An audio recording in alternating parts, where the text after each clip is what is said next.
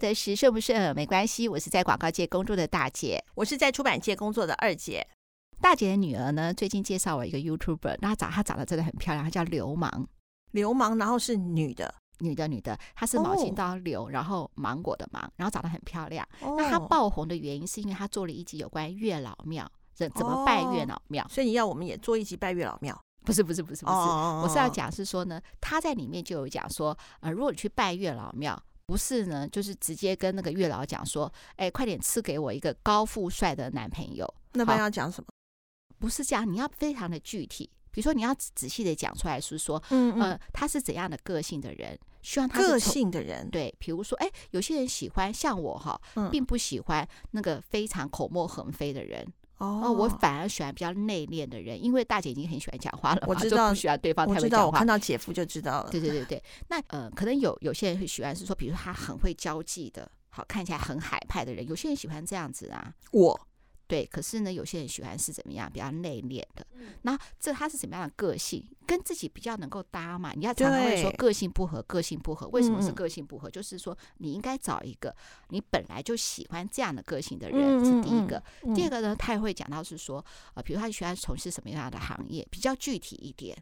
哦，就是要把它很具体的说出来。对对对，其实你说你希望嫁的是医生啊、律师啊，你都可以讲。其实我还有发现，其实很多人不喜欢嫁给医生呢。听说护理师就不喜欢嫁给医生，因为太了解医师这个行业的工作的辛苦了。对，好，就你把它这样一条一条一条，把你希望的都把它列出来。好，然后呢，我就问你姐夫啦，我就问说，哎，那你觉得你希望你的女婿啊是怎样的人？就他说怎么说怎么说？对，他就说很好笑，还告诉我说。哦，女儿哦，她以后老公一定是博士。我说哈，为什么是博士？他说，因为他已经是博士啦，所以博士一定会嫁博士。其实我就觉得听起来就觉得说很好笑，而且就说哎，我想那么多，对不对？那么超凡，其实呢，就是各自有各自的，应该是说缘分嘛。好，那他会找到跟他呃最最麻吉。最合适的一个未来的那个我的女婿，好的，好，她老公这样子。那说到这个的话呢，为什么呢？我看到这个听众的来信，我整个就是着急啊，超烦啊。那二姐，你要不要先念念这个来信？好啊。大姐、二姐，你们好。和男友交往了十年，目前和男友同居，是租房子。最近计划买房子，也看好了。男友很尊重我，买不买给我决定。我非常想跟男友买房后结婚，过着两个人的生活。但是因为有一点很在意，也是让我犹豫不决该不该买的原因。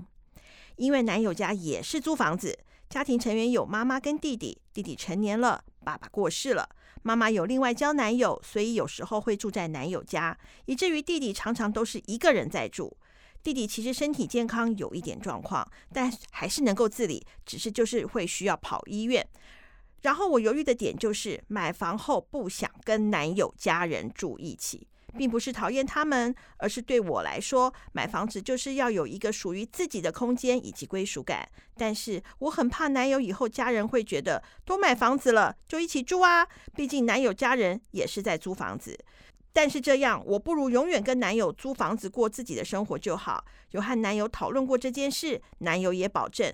觉得不会和他的家人一起住，但是我自己会一直幻想以后男友家的情形，男友家人一定会过来住的，所以非常非常的犹豫，始终决定不了到底要不要买房子。想请问大姐、二姐，如果真的之后男友家人来住，我应该可以拒绝吗？一直觉得有这种不想和男友家人住的想法很坏，但是不拒绝，我大概不会想回那个家。P.S. 不想住一起的理由还有和男友同居租房三四年，其中有半年曾经和男友的弟弟一起住过两房一厅的房子。后来弟弟因为工作搬走，这半年感受到和弟弟生活习惯差距十万八千里，所以不敢想象之后建立自己的家庭，如果一起住的话会怎么办？希望能匿名的听众好朋友，谢谢大姐二姐。嗯，好了。其实这个哈，我们看完信，虽然听他着急，但是我们心里头也已经有了答案了，对不对？没错，对，就是直接公布答案，绝对不要住在一起。好，那为什么不要住在一起？再怎么样都不要住在一起呢？其实我们在前面几集，听众好朋友，我又忘了到底是哪几集啊？就是你有讲婆媳关系，不论是婆媳关系或者是什么，其实这里头啊，你有讲吗？你有讲非常清楚。就第一个，不要住，对，婆媳不要住在一起，除非你知道吗？婆婆愿意住小房间，主卧室让给就是儿子媳妇住，嗯，否则的话就不要。你能不能，我们这个当婆婆的人？能不能完全的置身事外？不能，就是分开住。真的，而且你住主卧室，婆婆住小房子，如果亲友来，你会不孝哦。对啊，啊，那呢？那你能够忍受这些吗？那与其这样，真的是不要一起住。对，没有错。我们直接就是公布答案，就是不要一起住。对，你也不需要赌一把，因为未来太多不可知。对，千万不要。我们支持你。嗯。对，然后呢？但是你要很明确的让你的男友知道为什么不能一起住，而不是说，呃，我感觉我们之后一定会有问题，所以与避免这样，所以我们不如不要一起住，免得日后不开心。这太含糊了。对，你既然他弟弟跟你曾经住过一起。就直接告诉你男朋友曾经发生这样的事情，嗯，所以就不要。比方说，随便来，我随便举个例子，用卫生纸来讲好了。他可能你们可能他弟觉得用大大厂牌的就好了，哎，你就一定要用知名品牌，比较柔软，比较比较舒服，擦起来哈。你看生活的点点滴滴当中都已经会吵架了，更何况是有家人住在一起。对呀，嗯，那你到底还有很多的事情。你的房子到底要怎么分配钱？对，买房的话，你假设你们全额都付吗？一定多少有贷款。嗯，房子一人一半，住的几乎都是你的家人。你们不生小孩吗？他妈妈要一间，他弟弟要一间，你们夫妻要一间。对呀，那小孩住哪里呢？所以弟弟势必一定会搬出去。但是这个又有点恐怖了。弟弟其实身体健康有状况。这是什么意思？还能自理，只是需要跑医院，所以他有工作吗？嗯，所以说，那他弟弟有他有工作，因为他后面有写到是说，后来弟弟因为工作搬走，他身体不好，可是他有工作。那这样子的话，那妈妈又跟男友住，那妈妈的男友，妈妈会再婚吗？嗯。对，如果妈妈再婚，那当然就弟弟不会跟你住了，妈妈就去跟她的男友住了嘛。但他弟弟，嗯、那他弟弟如果身体状况长跑医院，工作会稳定的话，如果不能稳定的话，那他怎么办？对，嗯，所以我觉得，我觉得，我觉得，嗯，他们家有一些变数。那我不晓得你的家庭是怎么样。对，好，那如果大家都和在一起的话，会很麻烦。那就不如这个小空间是大家真的能够置身事外的小空间。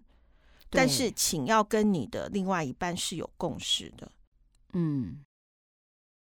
然后，对于钱的分配，也要有共识。对，就一开始买房的那个钱的分配，这个房子算是谁的？然后贷款怎么付？对，自备款怎么分？对，都要弄得清清楚楚。然后，如果比方说是共同共同的名字，那就牵扯到后面自备款的部分了。嗯，是一人一半。那如果一人一半的话，那你你会希望怎么做？就是把事情讲清楚、说明白。我觉得列点是最好的方式。没有错，没有错，没有错。嗯，那像我有。呃，我有一个好朋友啊，他们家的我就蛮喜欢这样子的一个财务状况的，对的一个大方向，你也可以参考。就是说，比方说家里头所有的费用，呃，包括就是比方说贷款啊、水电啊、巴拉巴拉巴拉巴拉的一些费用，甚至买一些家里的常用品啊，比方说卫生纸啊、柴米油盐酱醋茶啊，全部加起来，假设是十块钱好了。老公的老公的财务状况因为比较好，所以他分六成五，嗯，那我朋友分三成五。好，嗯、就是这个家庭，当包含日后小孩子的费用什么都在里面，还有一个就是共同要存的钱都在里面，就算十块，他出六成五，他老婆出三成，就是我那个闺蜜出三成五，那这样子是不是这个家里头就会开开开销就很清楚？那那大家也会有记账嘛？对，好，因为都从这里头拿钱，就会有转账也从里面，什么都就会看得到嘛。嗯，然后干嘛呢？那当然，你偶尔要犒赏对方的，那就是比方说她会买一个东西送她老公，或是她老公送她东西，就不在这个里面。我觉得知就是谁付这个钱，谁多谁多谁少，好，那就大家两个谈好就好。我觉得一定就要像二姐这样，把所有的开销记录的清清楚楚。然后为什么呢？为什么他们这样子呢？是因为我的闺蜜家里头有一点负担。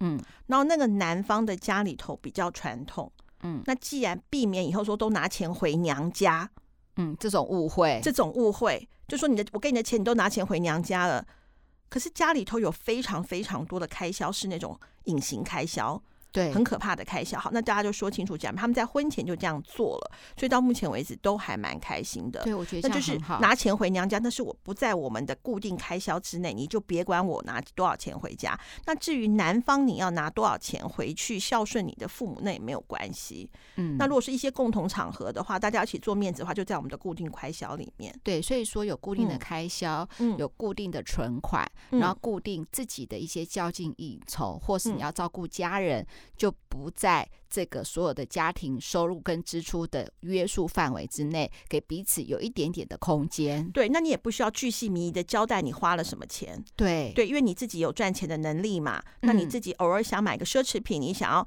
呃做一些什么事情的时候，你就不用交代。对啊，你不用交代，你就不会生气。那对于你的你的男朋友，就是你未来的另一半，如果他拿钱回去资助他弟弟或者是干嘛的时候，你也不会有怨言。对，但是前提是不能住在一起。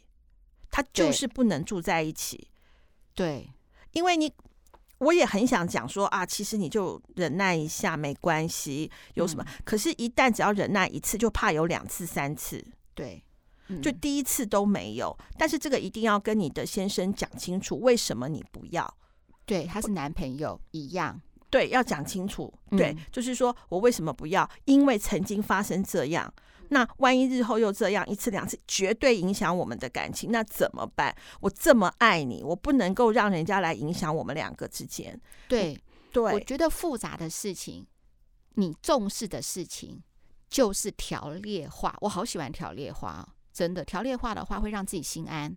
你还记不记得我之前有分享说，嗯，我面对我的焦虑或不安的时候，我都把它列点。嗯，我觉得列点完了以后，觉得哎，好像没这么害怕。就像我们之前回答罗罗的信，罗罗，呃，就是我们之前那个听众嘛，然后他也说，呃，我们跟他讲以后，他听了我们节目好几次之后，也让他心比较定下来。嗯嗯嗯。然后呢，也会让他自己也去列点，去消化一些事情。我听着就很开心。嗯，一样的，我们的听众好朋友，你把它列点。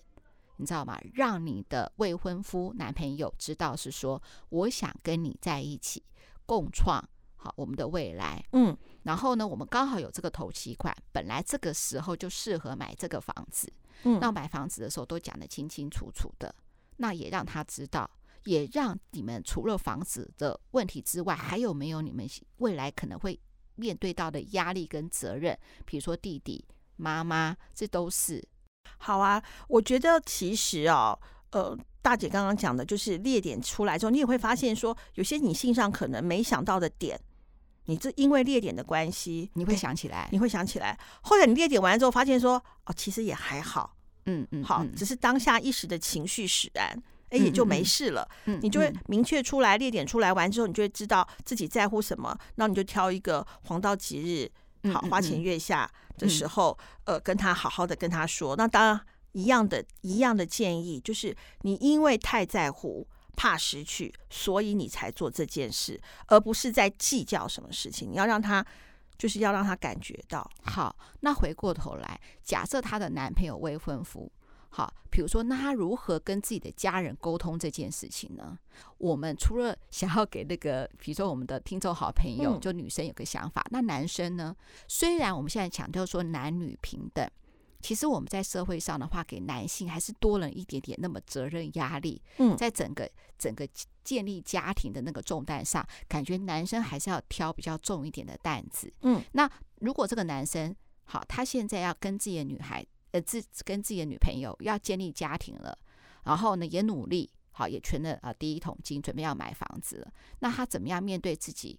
就是说呢，比如说面对自己的母亲或面对自己的弟弟，跟他们讲说，这是我们自己建立的家庭，你不可以跟我们一起住，因为未来会产生很多很多的问题。我也同意我未来这一半，那他怎么去沟通呢？你会怎么想要怎么讲？我觉得这一定要讲的。你记得我们在有一集信仰的那个故事，牧师里头就有提到，一个是群体跟个体。那如果说我们的听众好朋友你没有听的话，你可以听那一集，就是、嗯、呃我的信仰不同。对，信仰不同，就是基督教，她男朋友是基督教，呃、对对对，然后她逼她去，就是要去教会啊，她什么什么。嗯嗯嗯、那和牧师就有讲讲说，我们现在我们都很重视群体的感觉，而牺牲掉我们自己的感觉。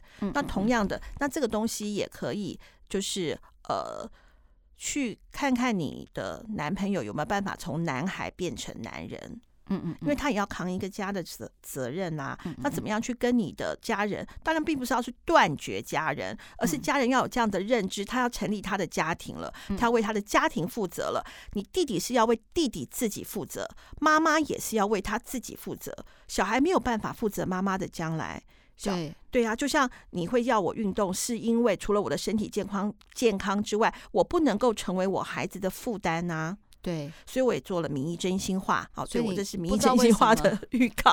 对啊，你突然这样讲的时候，你这么义正言辞的看着我说，突然我又有心虚了。我觉得说我之前是不是生气你不去运动，好像会不会对你太严厉了？会，就是说他必须要去跟他的家人沟通。那至于他用什么样的沟通方式，那你当然可以建议他，就是说可以委婉，嗯，但是坚持，嗯嗯嗯嗯嗯。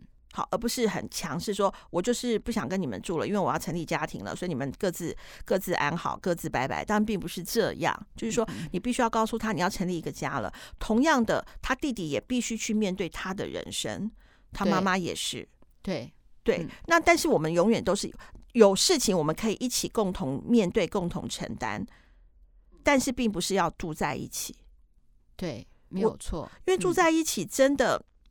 就像我那一集有讲，就像我洗完澡之后，我可能光着身子出来擦身体，那都没有任何约束，没有任何的约束啊，就是狗啊、猫啊，嗯，那个对啊，那可是我如果说今天我儿子的女朋友来了，或者是我女儿的男朋友来，谁敢这样子啊？那还要不要做人啊？对啊，就是你一定会有一些些的约束嘛。嗯嗯，那比方我躺在沙发上，我可以很轻松、很那个的，那一定会不自在，他也不自在，我也不自在。嗯，那但是我很爱我的小孩，我也很爱他们的男朋友跟女朋友。那我们可以开心的吃饭，开心的做很多事情，但是住就不要住在一起了。对，我是鼓励我们听众好朋友的男朋友可以用这种方式跟自己的家人沟通，用关心开始。什么意思呢？比如说妈妈。好，他现在比如他租房子嘛，嗯，好，妈妈住的地方的那个租房子的房租或环境是不是和是不是嗯、呃、可以做个调整？什么意思呢？也许他可以，比如说以前是住在一起嘛，现在就只有可能妈妈跟那个儿子了啊，就是他弟弟了，可不可以租小一点？然后可以租在是说呃你们买新房子的附近？哎，对对对，我觉得这样很棒，对彼此有一个照应。然后呢，而且就说直接就这样讲，我们决定要买房子，那妈妈跟弟弟要不要住在租房住在附近？我们一起先挑一个，同时也挑一个，嗯啊，比较呃就适合那个。的那个你们的住的地方嘛，彼此都有个照应，也彼此会有个空间。然后另外的话呢，呃，比如说我觉得啦，呃，也可以列举一下，就是说目前那个自己的家人嘛，本来就是要多方面关心嘛，嗯，比如他们的身体健康，或者是说有没有医疗保险，这些都要注意一下，提醒他们注意一下，不是帮他们付钱。就是提醒他们有没有什么要注意的地方。没错，没错，不是说今天说租房子啊，所以你们就要帮他付房租，不是哦。对对对，就是他自己该去面对他自己的生活管销，对他自己的生活管销，还有他自己的医疗保险有没有注意好？嗯嗯，那彼此都可以会有。哎，我好喜欢你这个建议哦。对啊，我都没有想到，难怪你是大姐。没有，我是想是说哈，因为我们重女生的观点，那对男生来说，那他应该怎么处理呢？他从男孩变成大人也是要用方法的，比如是去硬呛自己的那个妈妈。对啊，我没有要他硬呛，但是我说我好喜欢你那个建议，就是他们附近租一个房子，对，彼此有照应，对不对？对，而且未来哈，其实呢，大姐还是有点小心机的。帮忙带小孩哦，对，以后有小孩的时候还可以帮忙一下，对不对？有的时候其实人是这样，家人之间就是可以互相帮忙，嗯，对。当然，我们希望家人之间，就像刚才大二姐讲的，绝对不要互相拖累。没错，我要做好我自己，嗯，我不要影响到我爱的人，先从我自己开始做起。没错，对，所以我建立我的呃新的生活，也是让我自己更好。嗯，我有自我有更好之后，我才可以，我才有拉着家人好啊。对啊，要不然大家一群人都往下沉沦，那何必呢？对，非常可怕。你说对不对？没错。所以听众好朋友，我本来看你的信好担心，后来大姐给了这个方法之后，我豁然开朗。不晓得你有没有豁然开朗？很多事情都可以讨论，但讨论是要用方法的。第一个列点，嗯、第二个一定要用关心的角度。对，你异地而处，就是说，假设换一个身份，你是你那个男友的身份的话，你觉得你希望他会怎么去沟通？嗯嗯嗯，好，给他一个建议，一个方法，嗯嗯嗯两个人一起面对。没错，对啊。说到这里，呃，其实大姐心里也蛮开心的。你看，我们的听众好朋友即将要呃，就是要有另外一个呃要结婚了，对不对？我们先献上我们的祝福，而且呢，恭喜恭喜！对，而且你看哦，很多人结了婚都还没办法买，马上买房子，好厉害哦！对，我们也很开心这样子。所以说呢。虽然这是一个问题，我们头先看了很心焦，可是呢，我们现在要突然觉得很开心了。对啊，就先祝福你，然后也祝福你早生贵子啊！不用早生贵子啦，已经先有了房子，先慢慢再来再来生小孩。对了，我觉得，我觉得如果说已经交往十年了，可以早点生小孩啦。哦，好好好，这是二姐的建议，嗯、这不是我的建议哦。反正就是这样，饿不得食，顺不顺耳没关系。顺耳的话呢，我希望能说就是要带给你新的想法呢；不顺耳的话，也可以给你一个意见，给你一个参考，这样子。那最后，最后。二姐，你还是要呼吁一下喽，各位听众好朋友，我们非常期待能够收到你的来信，你生活中的酸甜苦辣，我跟大姐一样都很关心。你开心的，我们也开心；你很着急的，我们跟你一样着急。所以一定要记得写信给我们哦。如果我们之前回复的一些信，如果你有一些不一样的看法，也很欢迎你告诉我们，我们可以告诉那位听众好朋友，让我们。就是在我们二五得十这个大家庭里面，我觉得大家都可以畅所欲言，没有错，没有错。哎，还有一个，对不起，我要再宣传一下，那个名医真心话也要关心一下哦。对，二姐主持的名医真心话呢，也要请到了耳鼻喉科医师，还有那个中医师，还有那个脑神经外科的医师。那我自己呢，这三个医师的那个呃谈话内容我都还蛮喜欢的，尤其是那个耳鼻喉科医师，他最近对于刚好也是大家最近最关心的问题，就是气候变化啊，还有冷热啊，还有鼻子过敏。那还有那个中医师讲到是说，那个比如说，其实食物跟药物是食药同源的，有些很多很多，其实我们应该知道的一些观念。还有呢，就是那个脑神经外科有讲到是说，呃，三高对于那个比如脑中风的一些呃影响，我觉得呢，对我们之前的还蛮受用的。还有呢，大姐要提醒一下，就是听众好朋友，你喜欢什么食衣住行娱乐的各项商品，都快点跟大姐讲。大姐还没有收到这样的来信，如果我收到的话，我就会主动拜访很多厂商，为大家谋福利哦。没错，好，拜拜，拜拜。